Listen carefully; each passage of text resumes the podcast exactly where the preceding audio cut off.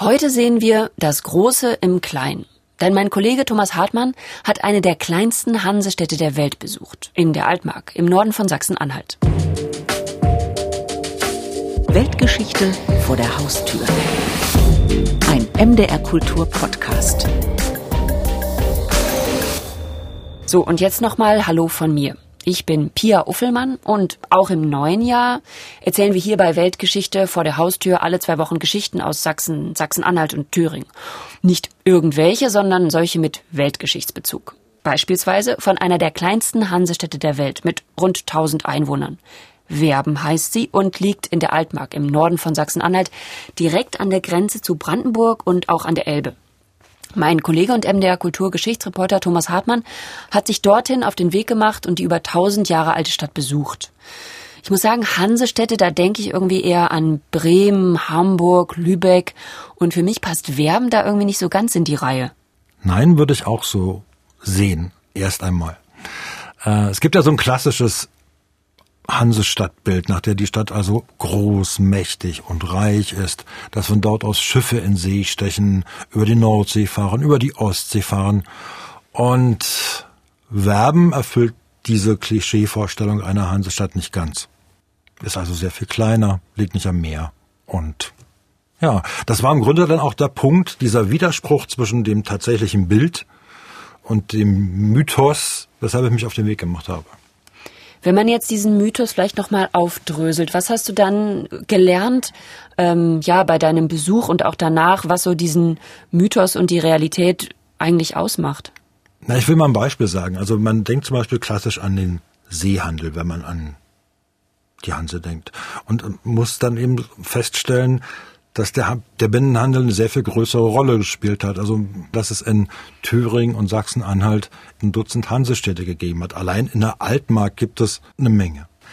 Der ehemalige Werbener Bürgermeister Jochen Hufschmidt hat mir übrigens erklärt, warum Werben Mitglied der Hanse geworden ist. Der Handel war ja immer gefährdet. Es gab Zollprobleme, es gab Zollgrenzen, es gab Überfälle und man brauchte im Grunde genommen Schutz. Und die Hanse bot Schutz und deswegen war ein solches Schutzbündnis sinnvoll und notwendig. Wie Werben heute aussieht und wie viel von der Hanse dort noch zu finden ist und wieso Werben nicht die einzige Stadt in der Altmark ist, die Mitglied der Hanse war, das hören Sie jetzt im Feature von Thomas Hartmann. Gesprochen wie immer von Conny Wolter.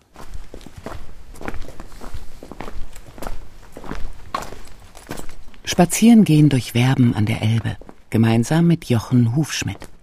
Er ist der ehemalige Bürgermeister der Hansestadt und Vorsitzender des Arbeitskreises Werbener Altstadt, des hiesigen Denkmalschutzvereins. Und durch eben diese Altstadt führt Jochen Hufschmidt. Im Zentrum also ein großer Marktplatz mit Rathaus und dann diese Rundanlage, die äh, Geschlossenheit der Altstadt ist ja noch erhalten und man kann dann auch noch genau sehen, wo die Stadtmauer verlief. Und die Innenstadt ist rund gebaut, dann die Straßen gehen dann um diesen Marktplatz herum.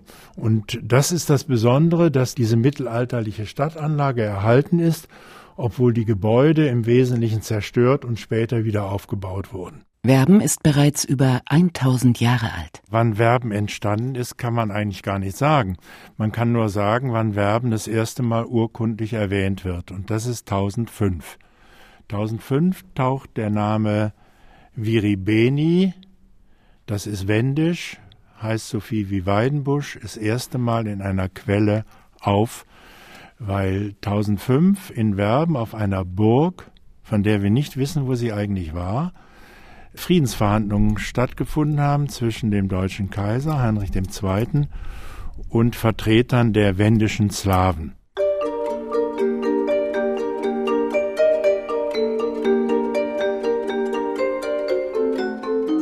Beim Gang durch das reizvolle Gesamtensemble gibt es eine Menge zu entdecken.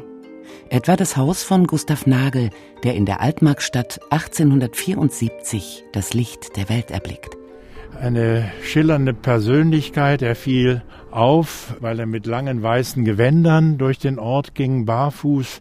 Er schrieb äh, Gedichte, äh, Kirchenlieder. Er zeichnete, lebte vom Verkauf von Postkarten, ist nach Jerusalem gepilgert, hat eine Rechtschreibreform angestoßen und hat dann in Ahrensee einen Tempel begründet. Wir haben auch mehrfach hier Veranstaltungen zu Gustav Nagel gehabt. Es existiert auch ein Haus, das an die Kunst des Malers Christian Köhler erinnert oder ein Denkmal aus dem Jahre 1931 für Schwedens Herrscher Gustav II. Adolf, der 1631 im Zuge des Dreißigjährigen Krieges nach Werben kommt. Werben ist im Dreißigjährigen Krieg nahezu vollständig zerstört worden und hat sich erst sehr viel später davon erholt. Im 18. und 19. Jahrhundert ist der Wiederaufbau dann gewesen und vieles ist dann im Fachwerk auch wieder errichtet worden.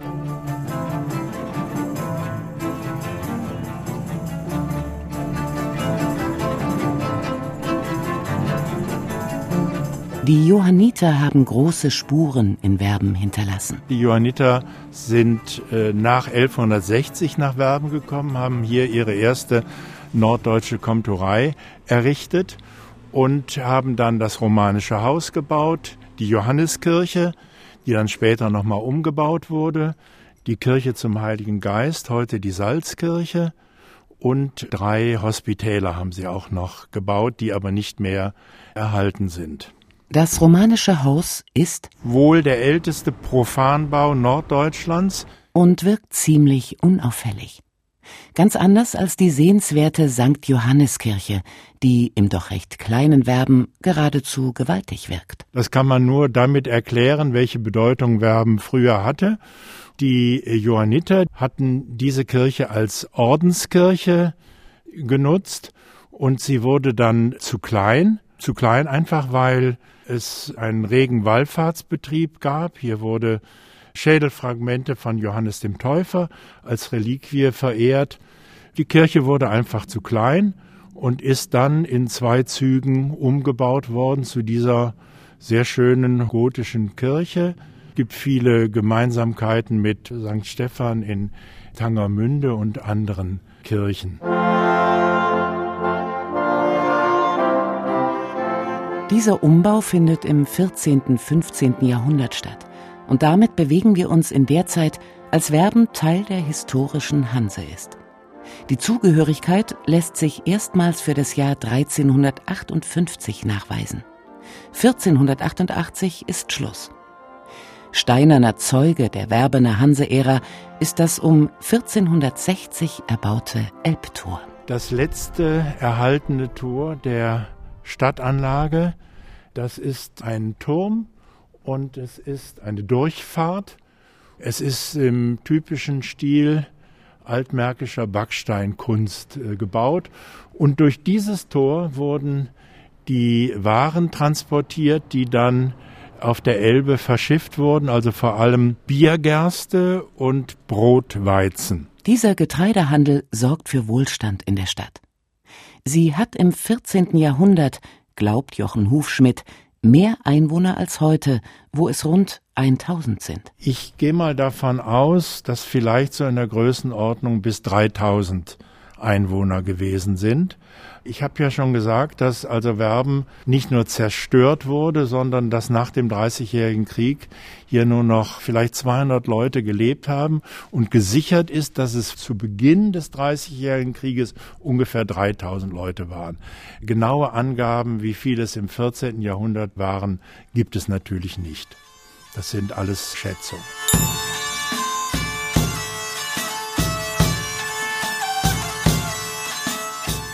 Die Mitgliedschaft in der Hanse bringt einen gewichtigen Vorteil mit sich. Der Handel war ja immer gefährdet.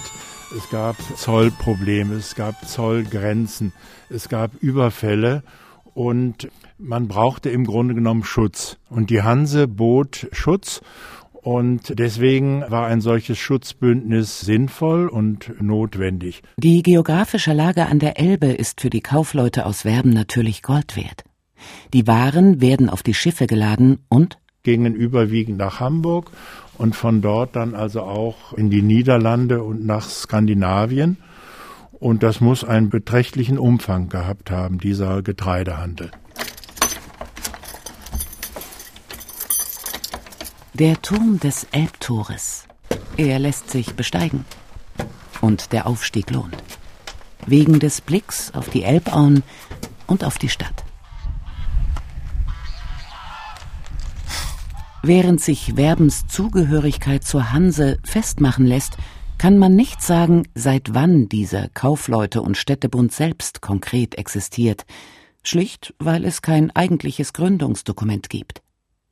Auch ein Hanse-Vorsitzender etwa oder eine entsprechende Verwaltung ist nie installiert worden, sagt der Historiker Steffen Rasloff, Verfasser einer kleinen Geschichte der Hanse. Die Hanse ist ein Händler- und Städtebund, der im 12. Jahrhundert sich entwickelt hat, im Ostseeraum rund um die Stadt Lübeck, wo sich Händler verschiedener Städte zusammengetan haben, um ihre Handelsinteressen zu vertreten. Daraus ist dann vor allen Dingen im 14. und 15. Jahrhundert ein mächtiger Städtebund entstanden, der den Handel im mittel- und nordeuropäischen Raum bis weit nach Westen, bis weit nach Osten wirklich monopolartig beherrscht hat.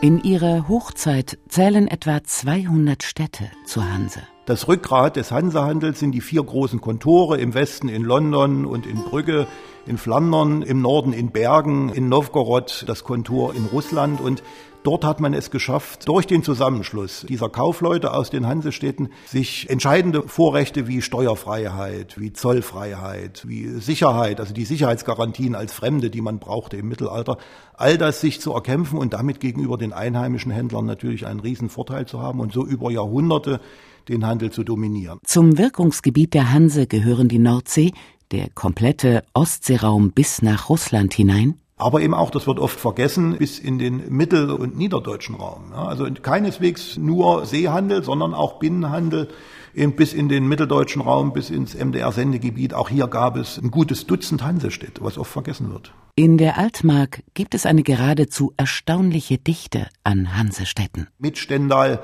Salzwedel, Gardelegen, Tangermünde, Osterburg, Seehausen und Werben.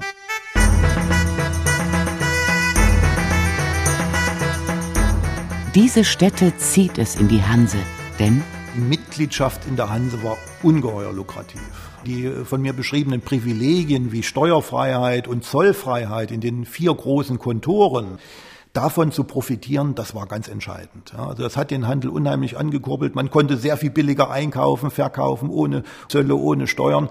Und davon, wenn auch nur in einem relativ bescheidenen Umfang zu profitieren, das war ein großer Anreiz für diese Städte. Es hat natürlich auch ein bisschen was gekostet, so eine Mitgliedschaft allein.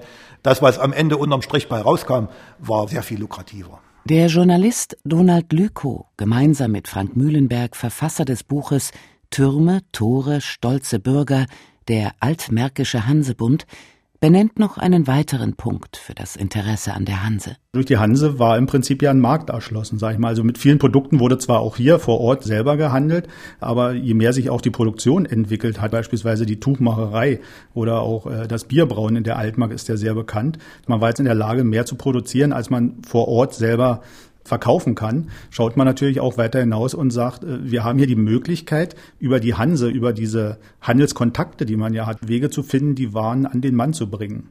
Und da war die Hanse der große Rahmen. Gleichzeitig haben die Altmarkstädte etwas zu bieten. Getreide etwa. Der Bedarf daran wächst. Je mehr Waren gefordert werden, umso größer muss man den Radius ziehen, von wo man sie beziehen kann. Und so wurden auch die Binnenstädte in der Altmark als Warenlieferanten durchaus interessant für die Städte an Nord- und Ostsee. Die Hansestädte in der Altmark profitieren vom Handel. Der Handel hat äh, gut funktioniert, weil wir auch eine recht gute Lage hier in der Altmark haben. Also wir sind zwischen Nord und Süd und zwischen Ost und West an den zentralen Straßen gelegen, die aus Stralsund beispielsweise an Werben vorbei in Richtung Magdeburg führten über die Elbe. Das war ein zentraler Punkt, aber auch in Richtung Braunschweig an die Nord- und äh, Ostseeküste waren gute Handelswege. Insofern haben wir eine zentrale Lage gehabt, die auch den Städten im Handel genutzt hat und die auch zur Blüte geführt hat. Diese Blüte schlägt sich in reger Bautätigkeit nieder. Mit dem Reichtum der Städte natürlich hat dann auch der Wunsch zugenommen, das zu schützen. Das ist ganz klar. Deswegen sehen wir ja beispielsweise in den Hansestädten auch, dass in dieser Zeit die Stadtbefestigungen ausgebaut oder gerade erst neu gebaut wurden. Die heute äh, gut aussehenden Stadttore waren ja damals nichts anderes als Teil der äh, Stadtbefestigung. Wir haben so ja fünf davon gehabt haben. Heute steht mit dem Elbtor noch eins. Die Ausstattungen der Kirchen bilden den neuen Reichtum ebenfalls ab. Der Bau von Hospitälern, die Krankenversorgung, alles das ist ja mit dieser Blütezeit verbunden, wo man sagt, da haben die Städte einen großen Schritt nach vorn gemacht.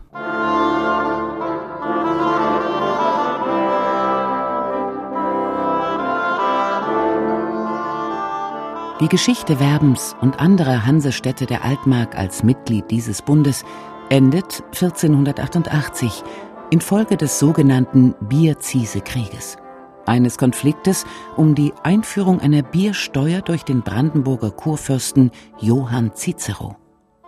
Diese führt zu Unruhen in den Hansestädten, umso mehr der Adel von dieser Steuer ausgenommen ist.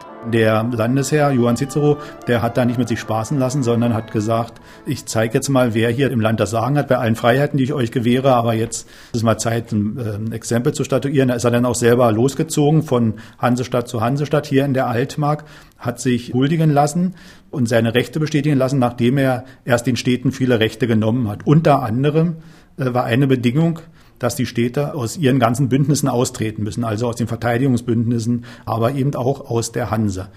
Werm hat sich daran gehalten, ist aus der Hanse ausgetreten. Andere Städte wie Stendal und Salzwedel haben sich nicht daran gehalten. Die waren dann nachweislich bis 1518 Mitglied der Hanse.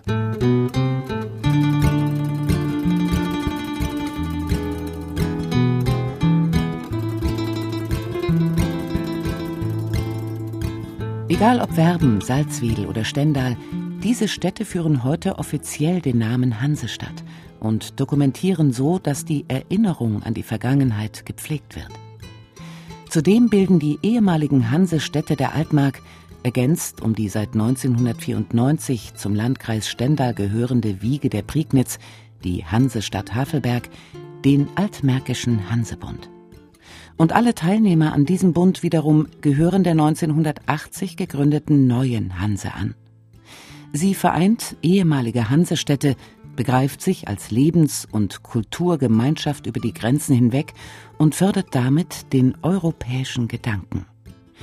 So wirklich scheint die Zeit der Hanse doch noch nicht am Ende. Weltgeschichte vor der Haustür. Ein MDR Kultur Podcast. Das war das Feature über eine der kleinsten Hansestädte der Welt, Werben in der Altmark in Sachsen-Anhalt. Die weiteren Folgen vom MDR Kultur Podcast Weltgeschichte vor der Haustür können Sie natürlich auch nachhören auf mdrkultur.de, in der ARD Audiothek und überall, wo es Podcasts gibt. Dort ist dann auch in zwei Wochen die nächste Podcast-Folge zu hören. Da wird es warm. Es geht nämlich um das erste europäische Fernheitskraftwerk in Dresden. Außerdem gibt's ja seit ein paar Folgen die Möglichkeit, dass wir jetzt noch enger in Kontakt treten. Und zwar über eine eigene Mailadresse, die wir jetzt haben für diesen Podcast. Weltgeschichte.mdr.de lautet sie. Das heißt, schreiben Sie uns Ihre Gedanken zu den jeweiligen Folgen oder auch Themenvorschläge für weitere Podcast-Folgen. Einfach an weltgeschichte.mdr.de. Mir bleibt noch zu sagen, schön, dass Sie bei dieser Folge Weltgeschichte vor der Haustür dabei waren. Kommen Sie gut weiter durch den Januar. Ich bin Pia Uffelmann und sage Tschüss, bis in zwei Wochen.